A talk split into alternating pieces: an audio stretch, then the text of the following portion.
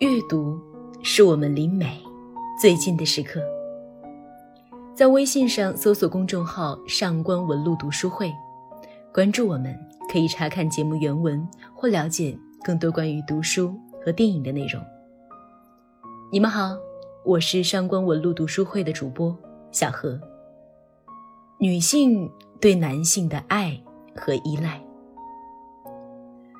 绝大多数的女人爱上一个男人之后，会像粘糖一般的粘着他，藤蔓一般的缠着他，一时一刻也不愿意离开他。他们以为这是爱，当然，这不排除有爱的因素，但更多的是依赖。因为爱，按马克思·舍勒的定义是：高贵者俯身亲顾贫穷者。美者俯身亲顾仇者，善人和圣人俯身亲顾恶人和庸人，救世主俯身亲顾税吏和罪人。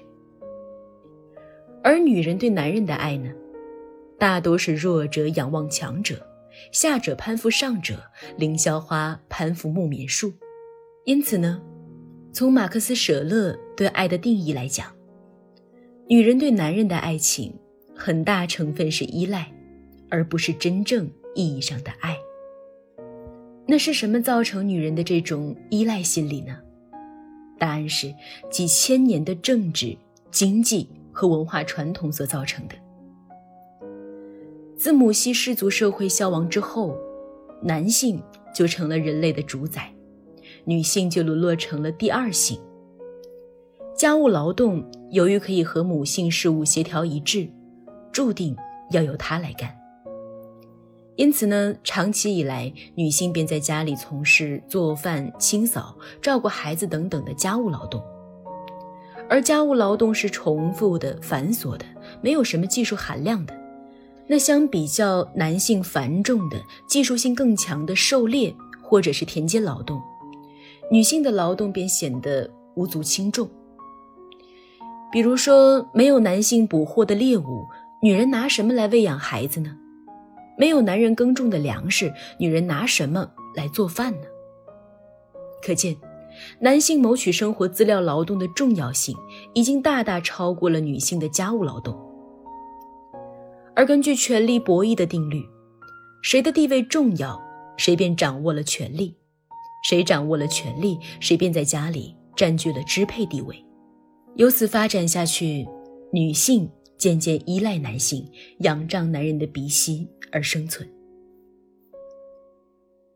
男人随着权力越来越大，为了保证自己血统的纯正性，便要求女人为他们守节。由此，饿死是小，失节是大的伦理观便应运而生了。这种女人要为男人守节的法律和伦理观，直接约束了女人的自由，大大减少了女人的性爱资源。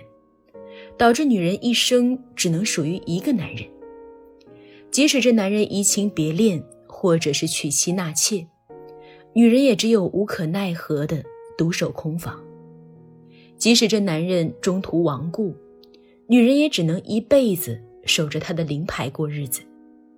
古代那么多的贞节牌坊，就是明证。李清照和张爱玲的真实婚恋状态，女人。纵使你再有才，地位再高，也难以逃脱这种约束和这种规范。李清照就是一个很好的例子。她嫁给赵明诚之后，由于无嗣，赵明诚赴外地做官，故意不待她，以方便自己纳妾。李清照对此呢，也只是敢怨而不敢怒，只能把自己的委屈、孤独、凄凉、酸辛和悲苦，写进了。一剪梅，声声慢；醉花阴，如梦令等等的词里，通过“此情无计可消除，才下眉头，却上心头”来表达他对赵明诚的思念；通过“寻寻觅觅，冷冷清清，凄凄惨惨戚戚”来表达他独自生活的凄苦；通过“憔悴损，如今有谁堪摘？”人比黄花瘦，来表达她无丈夫相伴的憔悴。除此之外，她还能做什么呢？她不敢反对赵明诚纳妾，她也没有办法干涉赵明诚另娶新欢，她只能一个人夜夜穷穷守空房，日日泪下沾衣裳，每天任宝莲尘满，日上帘钩，任憔悴损伤自己的容颜，任抑郁损害自己的健康。世人只知道读书泼茶香的才气逼人的李清照。只知道却把青梅嗅的活泼可爱的李清照，哪知道这个悲悲切切、哭哭啼啼、抑郁多病、毫无生趣的李清照呢？古代的李清照如此，现代的张爱玲又何尝不是如此呢？即使她才华再高、名气再大、出身再贵，也没能拴住胡兰成的心。胡兰成逃难期间，先有护士小周，再有情妇范秀美，甚至连为范秀美打胎的钱也是张爱玲出的。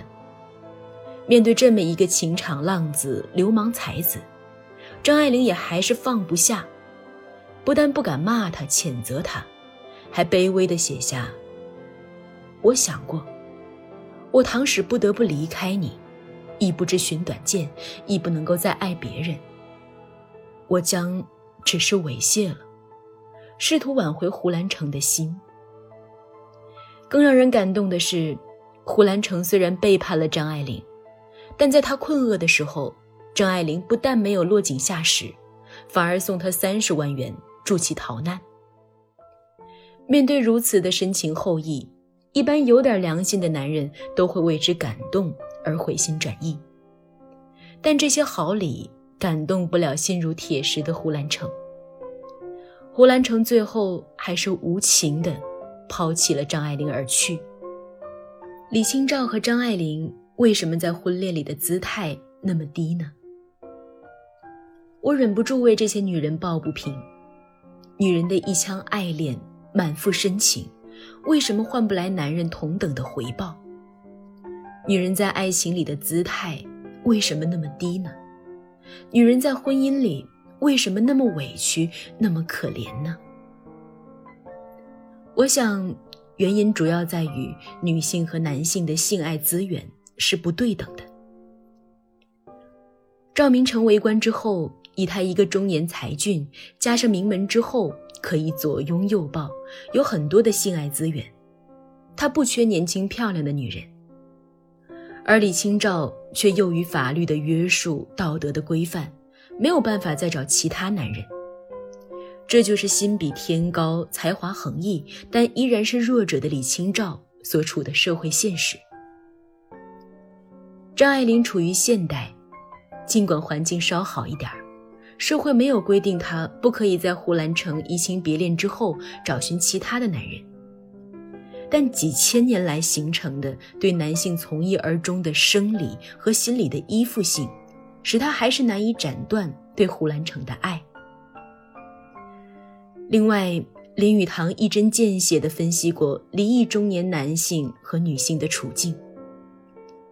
一个离异又带着两个孩子的女人再嫁，是没有办法同一个男人相比的。张爱玲尽管没有孩子的拖累。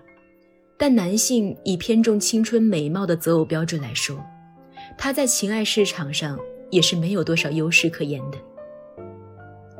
所以张爱玲到了美国之后，只能嫁给大她三十岁的老头赖雅。张爱玲嫁给赖雅之后的生活很难说是幸福的，两个人经济紧张不说，赖雅还经常生病。张爱玲婚后的大部分时间都是伺候赖雅生病，这对于一代才女张爱玲来说是多么的浪费才情，其处境又是多么的堪怜。而胡兰成呢，离开张爱玲之后，不但又经历了几桩爱情，最后还成功的攀附上了一个有钱有势的女人——吴四宝的遗孀佘爱珍。过上了殷实安稳、幸福的晚年生活。男女的差别竟然如此之大，社会对女性竟然如此的不公。这就是现代女性的处境，这就是名满中外但还依然处于弱势的张爱玲所处的社会现实。几千年来，女性就是这样在男性的夹缝里求生存，就是这样在男性的遗弃、冷落和移情别恋间，悲悲切切的挨日子。我为女性气愤，我为女性不平，但我又对他们的处境无可奈何。那女性如何才能摆脱掉这种悲惨的现状，摆脱掉对男性的情感依赖呢？我的回答是不乐观的。在男女两性真正平等之前，女性是不可能改变这种现状的。女性所能做的。就是尽自己的所能改善现状，而改善现状的最根本方法，就是充实自己、完善自己，让自己强大起来。这种强大虽也包括外观的修饰、体型的塑造，但最重要的是内心的充实和丰盈。因为美貌容易凋谢，肉体容易衰老，但唯有内在的魅力。不但不会随着岁月的消逝而消减，反而会随着岁月的流逝而日增其辉，日渐其香。灵魂有香是吸引一个男人持久的魅力。心灵的强大和成熟，是女人摆脱掉对男性依赖的最灵法宝。因此，女性要成为一株木棉树，而非凌霄花，最好的办法。就是读书、工作、修身，做一个心灵强大、灵魂有香的女子。等到女性真正和男性力量均等了，或者比男性强大了，才能真正做到高贵者俯身轻顾贫穷者，上者俯身轻顾下者，才能给予男人爱，而不是单纯依赖男人的爱，才能独立生存。而不是依赖男性而生存。今天想要和大家聊的话题是：你认为女性如何才能摆脱对男性的依赖呢？欢迎在评论区里留言和我们分享你的想法。今天这篇文章来自北京语言大学中国现当代文学专业博士、作家、学者穆华敏女士。感谢各位的聆听。如果你想查看本期原文，请到微信上搜索公众号“上官文露读书会”。阅读是我们离美最近的时刻，让我们共赴一场美丽的约会。今天的读书就到这里，我们下期再会。